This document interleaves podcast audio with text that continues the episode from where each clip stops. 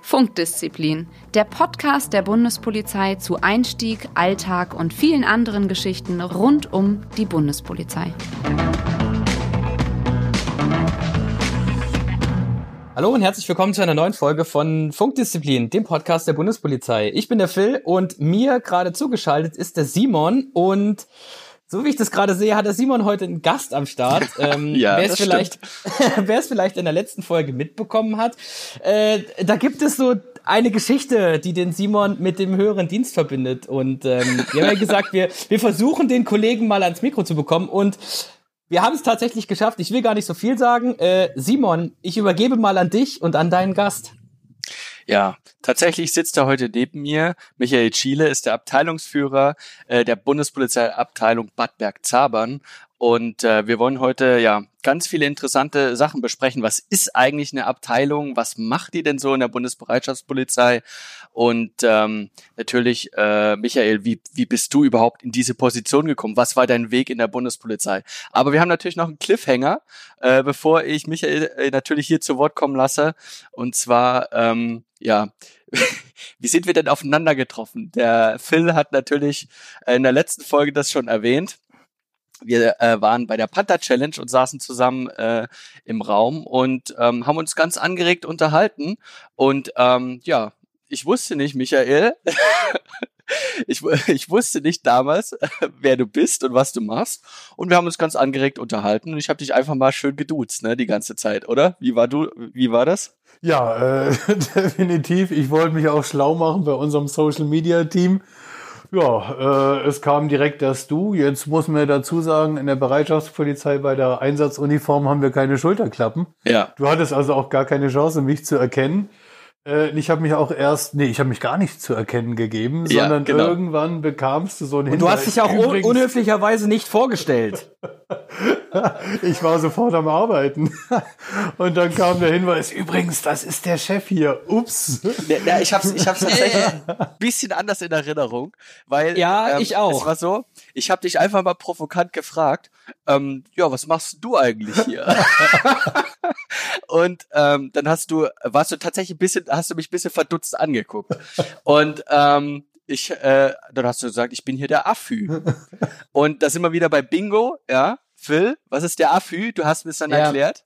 Ja, ähm, Simon konnte mit dieser Abkürzung in der Tat nichts anfangen und ich habe dann zu Simon so, er hat mich dann so zur Seite gedreht und habe ihm zugeflüstert. Das heißt Abteilungsführer. Der ist hier Ich der kann, Chef. dein Gesicht habe ich noch vor Augen. äh, Das ist der Abteilungsführer. Ja, äh, ich, ich komme natürlich auch aus der Bereitschaftspolizei. Wir sind da ja auch so ein bisschen hierarchisch geprägt und ähm, ich sag mal so, ich fand es zu dem Zeitpunkt schon recht witzig, wie er dann so äh, zum, also ich kannte ja den, ich weiß ja, wer der Chef ist, ich wusste das ja und ich dachte mir so, okay, die scheinen sich irgendwie schon zu kennen oder wie auch immer.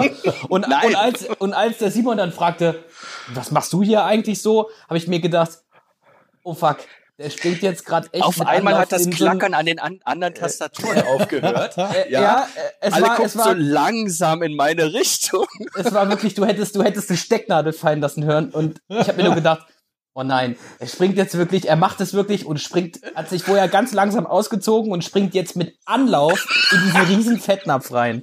Aber ich dachte mir, okay, da muss er jetzt selber wieder raus. Aber gut, ja. äh, Michael, da, da ich wusste, dass du das äh, mit doch recht viel Humor nimmst, ähm, Ja, war das, war das okay? so- Ansonsten hätte ich ihn, glaube ich, vorher mal gesagt, äh, Simon, das ist der Chef. Ja, vor allen Dingen, ich, ich weiß noch genau, äh, das Gespräch war danach auch, sagen wir mal, beendet.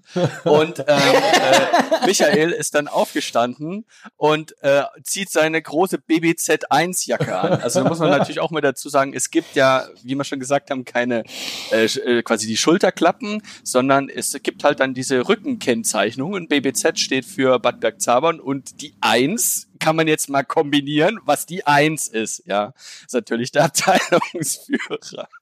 Und ähm, ja, ich habe da noch den äh, Hinweis natürlich vom äh, öffentlich äh, vom äh, von der Stadt von der Öffentlichkeitsarbeit da bekommen.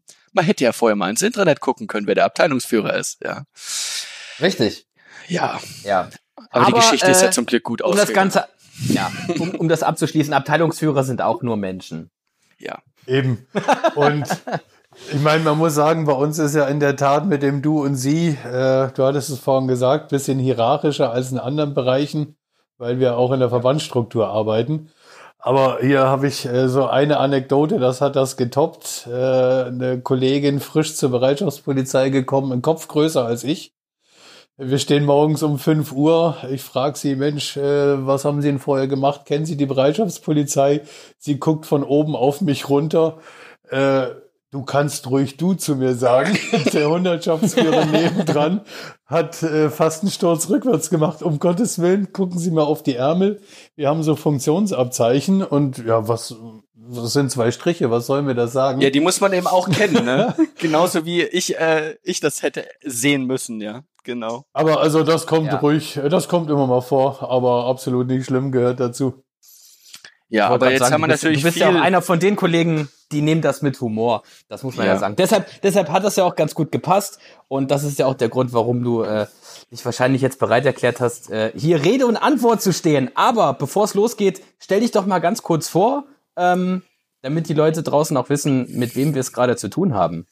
Ja, ähm, Michael, den Vornamen habt ihr schon ein paar Mal gehört. Schiele ist mein Nachname. Äh, ja, mittlerweile bin ich 51 Jahre alt, äh, habe äh, zwei Kinder. Äh, man kann sagen, ich bin in ganz Deutschland rumgekommen, äh, komme gebürtig aus Baden-Württemberg, aus Laupheim in der Nähe von Ulm.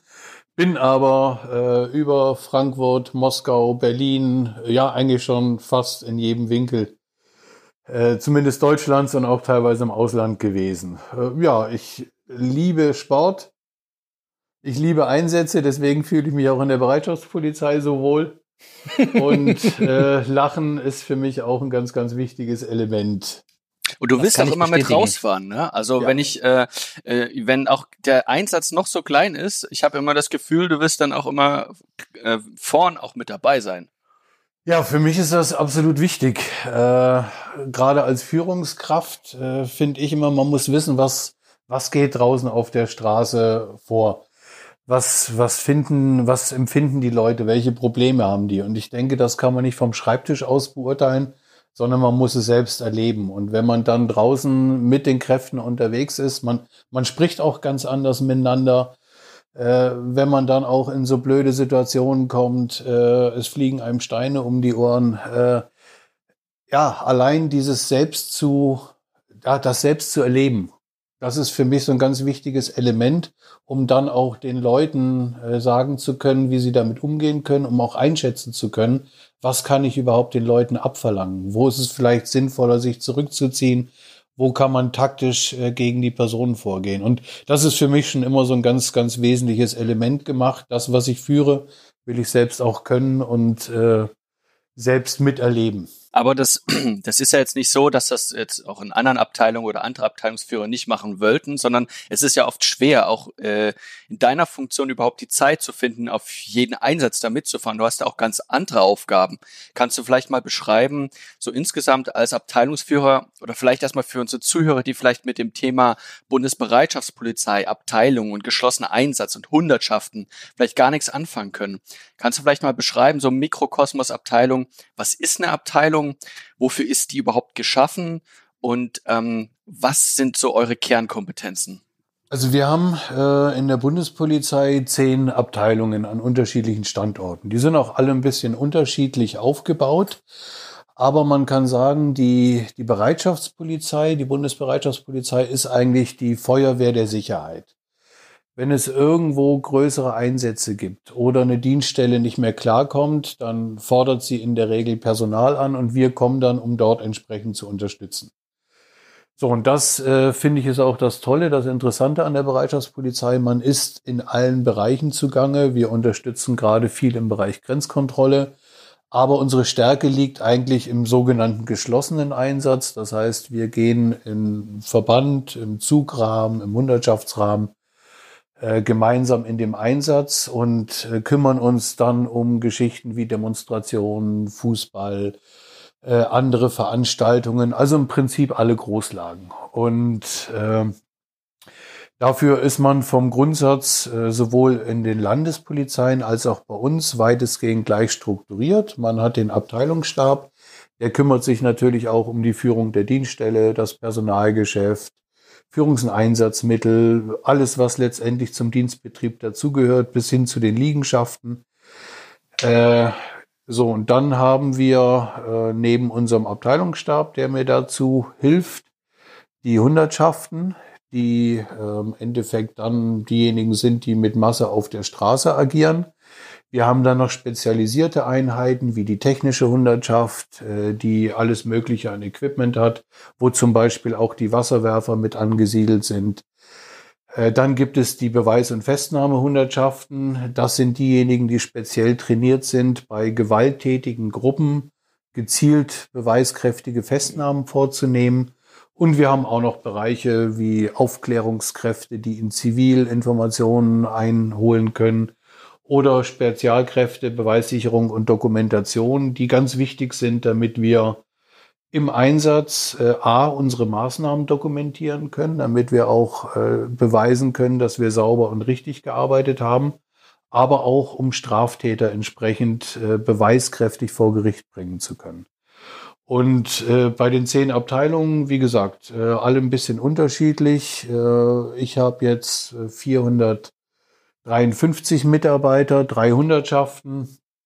Äh, und die größte Abteilung, das ist die in Blumberg, wo ich vorher als Stellvertreter im Einsatz war, in der Nähe von Berlin. Die haben mittlerweile äh, an die 1000 Kräfte. Hm, das ist natürlich eine Hausnummer. Ja, aber es ist so, also ich ähm, war jetzt ja, mehrmals schon bei euch in Bad Bergzabern, natürlich auch in Blumberg und in Bad Düben. Ähm, das ist schon für mich immer so wie so eine kleine Stadt. Also wenn daneben ist meistens noch eine Stadt und dann ist quasi da noch so eine Stadt. Ähm, das ist, also muss man sich ja vorstellen, will jetzt nicht sagen, dass es eine Kaserne ist, sondern es ist einfach, ähm, ja, es ist halt eine Abteilung, da ist ein Zaun drum, da sind viele Gebäude, in denen die Hundertschaften, manchmal hat jede Hundertschaft auch sein eigenes Gebäude. Das ist dann auch nochmal Stadt in der Stadt, so ein bisschen habe ich das Gefühl.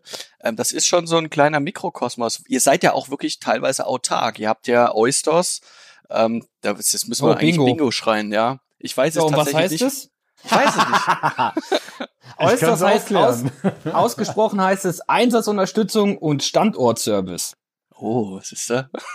Ja, und das sind die guten Ich komme aus der WP. Das sind die guten Geister, die kümmern sich drum, dass wir im Einsatz zu essen bekommen, dass wir eine Unterbringung oh, haben, ja. dass in der Liegenschaft alles läuft, bis hin zur Sporthalle, zum Sportplatz.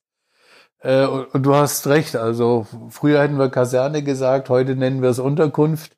Es ist schon wie eine kleine Stadt und wir sind eigentlich auch darauf ausgelegt, dass wir äh, bis zu ein Drittel der Kräfte äh, bei einem Polizeialarm in der Unterkunft haben können über einen längeren Zeitraum, die da auch übernachten und verpflegt werden können. Im Augenblick nicht möglich, weil wir so viele Auszubildende haben. Aber das ist eigentlich die Idee, dass wir dann auch für Großlagen immer parat sein können. Ich finde halt immer faszinierend, also zum Beispiel jetzt, um nochmal bei dem Thema Oysters zu bleiben und dieses Autarke, dass ihr quasi wirklich, ihr könnt den Einsatz fahren und habt eigentlich alles mit dabei. Bis hin in Bad Düben haben wir den Toilettenkraftwagen. Da habt ihr auch eure quasi fahren, fahrende Einsatztoilette mit dabei. Und äh, was ich immer faszinierend finde, ist auch, dass natürlich auch da gekocht wird. Die Köcher ja teilweise, nicht alle, aber teilweise auch wirklich teilweise mit der Waffe am Ko Kochtopf stehen, weil es Polizeibeamte sind. Richtig.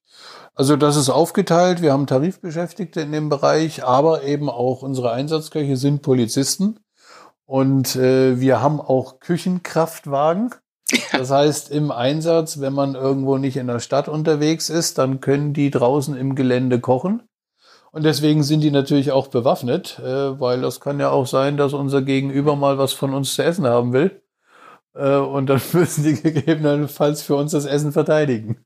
Oder äh, äh, man kann natürlich auch mal sagen, äh, ohne Mampf kein Kampf. Das sagt man ja mal so ganz landläufig. Aber ähm, was ist denn, wenn die Kräfte einfach mal nichts zu essen kriegen? Genau, dann äh, ist der Einsatzwert natürlich massiv geschmälert und da muss man dann halt auch natürlich achten, dass äh, die Versorgungswege entsprechend äh, freigehalten werden und dass die Versorgung der Einsatzkräfte im Einsatz läuft. Und aber äh, äußerst äh, kocht sehr, sehr gut. Das muss ich jetzt mal dazu sagen. Und ich bin, ich bin immer wieder fasziniert, das hat man schon mal das Thema, wie ihr Kaffee kocht. Wie für eine, für eine Hundertschaft Kaffee gekocht wird. Das lässt ich weiß, dir, das, Phil, das, kann, das kannst du am besten ja. beschreiben. Ja, das, äh, das ist das hatten wir doch schon mal besprochen. Ähm, ja, da wird in in ich weiß gar nicht, was hatten wir zum G20, ich glaube 1700 Liter Kaffee oder so. Ja, da läuft die Maschine halt, da steht die Maschine nicht still. Ja, das ist keine, eigentlich keine Maschine, sondern das ist so ein riesen Bottich, ne, wo dann einfach über so ein Filterpapier ja. wird das dann, also das ist der genau. Wahnsinn. Im großen Stil genau. halt, ne? Äh, Simon, ich muss dich mal ganz kurz unterbrechen. Ähm, wir haben ja, unser Team hat ja auch so eine gemeinsame Chatgruppe in einem nicht ganz unbekannten Chatportal. Äh, Michael, ich soll dir ganz liebe Grüße von der Susanne bestellen, die heute leider nicht dabei sein kann. Dankeschön. Jetzt hier gerade äh, live geschehen. Liebe Susanne, falls du das hören solltest, äh, liebe Grüße sind ausgerichtet. Danke weiter im Text. Ja, und ich wünsche weiter viel Erfolg im BMI.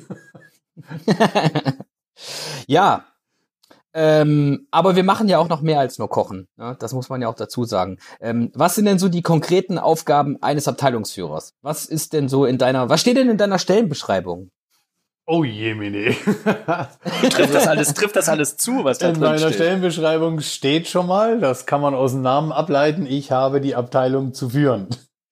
Ich bin also der Dienstvorgesetzte für alle Mitarbeiter bei mir. Äh, habe da die Verantwortung natürlich auch im Einsatzbereich entsprechende äh, Aufgaben zu übernehmen, Einsätze zu leiten, zu führen, wobei wir immer natürlich andere Kräfte unterstützen äh, und ich da normalerweise dann immer Teilbereiche übernehme.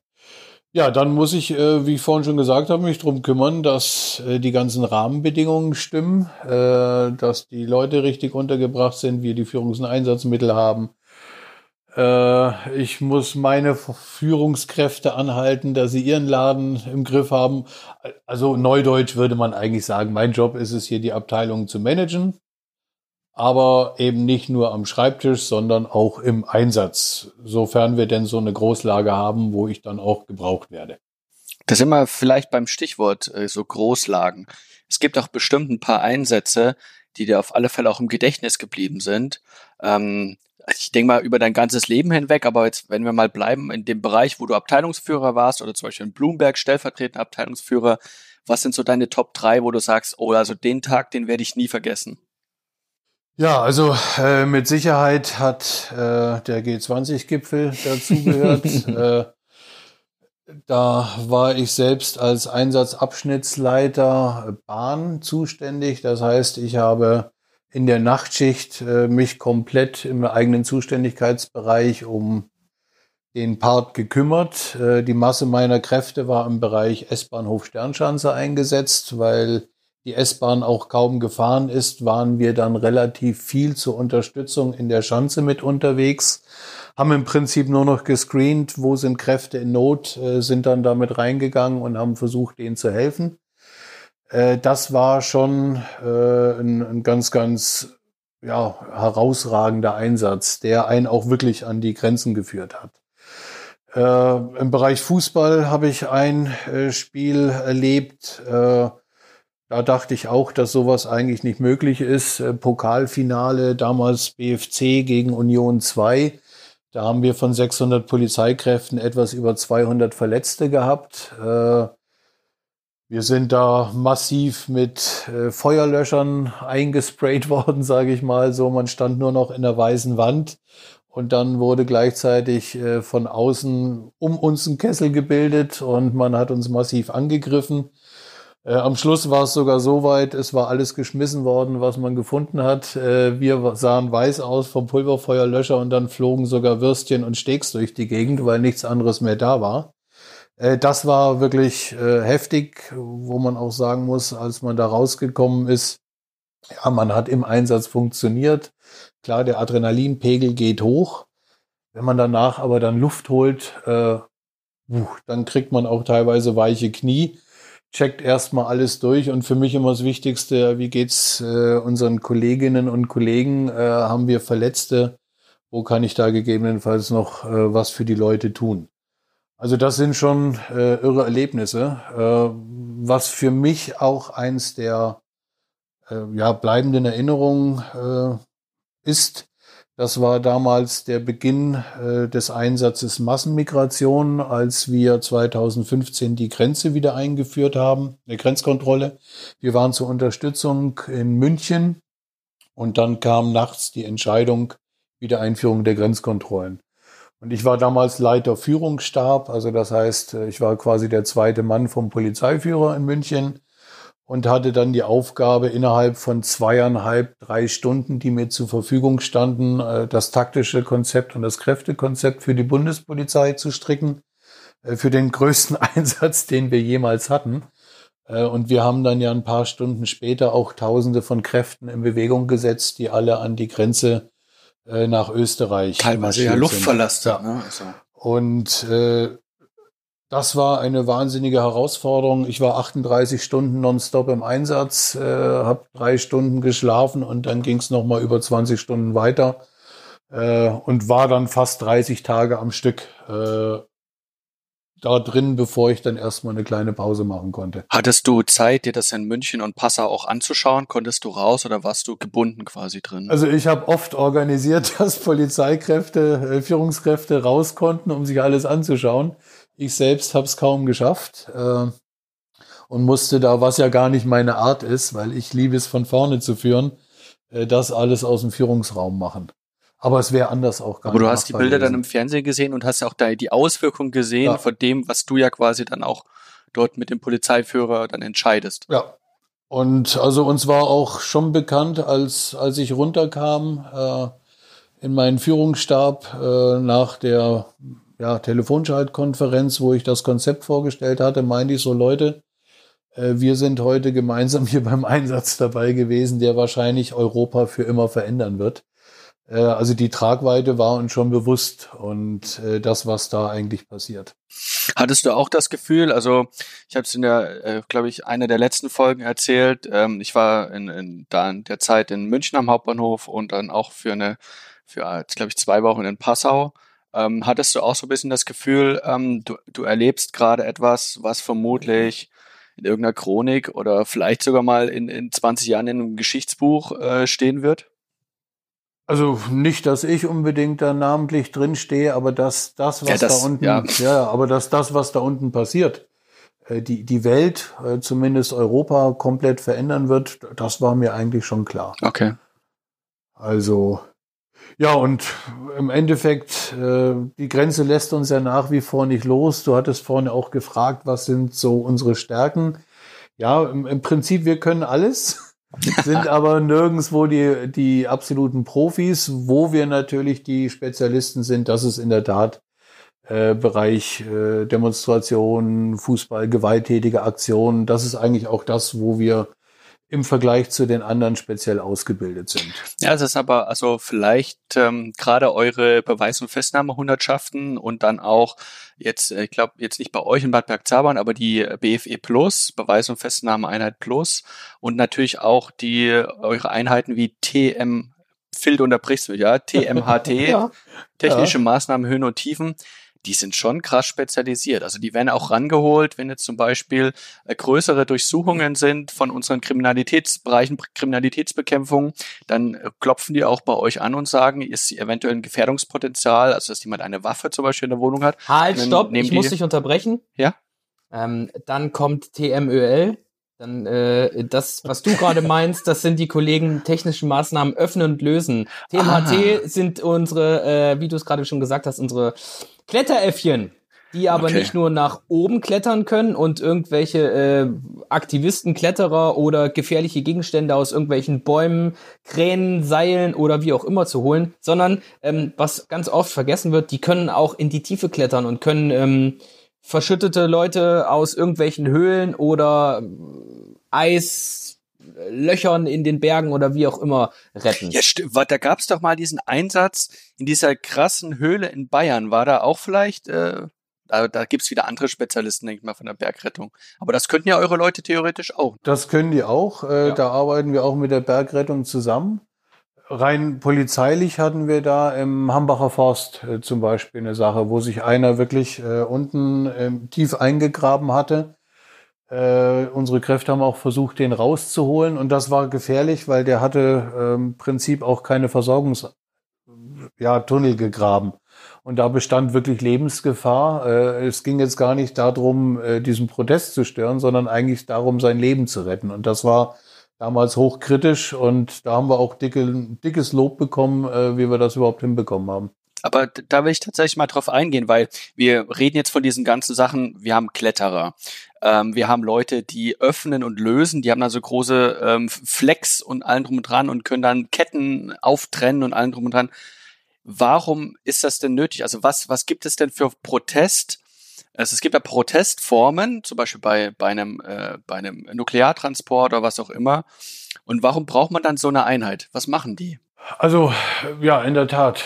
Nukleartransport, die Kastoren früher, das war die Geburtsstunde für dieses äh, D-Müll, wie wir es nennen. Äh, da hatten sich Personen an den Gleisen festgekettet, dadurch konnte der Zug nicht mehr weiterfahren. Und äh, da ging es dann drum, die natürlich verletzungsfrei äh, von den Gleisen zu kriegen. Wobei auch in der Tat geht es dann nicht nur um Zug. Die Kastoren, weißt du sicherlich, waren früher oft im November. Und wenn da die Leute stundenlang in der Kälte liegen, dann ist natürlich auch wieder Lebensgefahr für die. Und deswegen äh, ist das Ganze damals auch äh, entwickelt worden. Und mittlerweile sind die echt richtig gut geworden. Äh, bei Durchsuchungen äh, werden die fast immer mit rangeholt, um Türen zu öffnen. Äh, das klingt jetzt lapidar, aber mittlerweile können wir auch mit Stolz sagen, die sind so gut geworden, dass äh, Firmen, die Türenschlösser herstellen, ihre neuen äh, Sicherheitsschlösser von unseren Leuten testen lassen, bevor sie die auf den Markt bringen. Äh, und ich sag mal, die kommen eigentlich überall rein. Und äh, das gleiche TMHT, also taktisch-technische Maßnahmen, Höhen und Tiefen, das ist auch entstanden, als sich Aktivisten abgeseilt haben. Auch wiederum eine Lebensgefahr, wenn man zu lange im Klettergeschirr hängt, aber auch, äh, weil dadurch jetzt ein Transport gestoppt werden könnte und so weiter. Und da haben wir die auch fit gemacht und immer weiterentwickelt, äh, dass es jetzt wirklich da, muss man schon sagen, krasse Profis geworden sind, äh, auf die alle im wahrsten Sinne des Wortes aufschauen. Ne? Ähm, ich würde das Ganze vielleicht mit diesen Worten Oh. oh, beenden, denn ähm, mit Blick auf die Uhr, ähm, ich glaube, wir könnten da noch Stunden erzählen und würden kein Ende finden. Ähm, Lieber Simon, siehst mir nach, dass ich jetzt äh, dir das Wort abschneide. Ja, kein Problem. Es, äh, ich äh, ich denke ich denk mal, der Michael, der muss, ja auch können. Michael, der muss noch mal wiederkommen. Auf alle ja, Fälle. gerne, gerne. Ähm, dass das natürlich aus äh, so einem Anruf, Mensch Michael, ähm, kannst du nicht mal die Story von Simon und dir erzählen, äh, so eine Folge geworden ist, damit hätte ich jetzt, glaube ich, auch nicht gerechnet. Aber ja, also lieber Michael, an dieser Stelle ganz, ganz vielen Dank, dass du zu Gast warst. Du darfst jederzeit gerne wiederkommen und wir machen da auch nochmal Teil zwei, drei und vier draus. Dann nehme ich ähm, euch beim Wort. herzlich gerne. Äh, wir sind da offen für alles.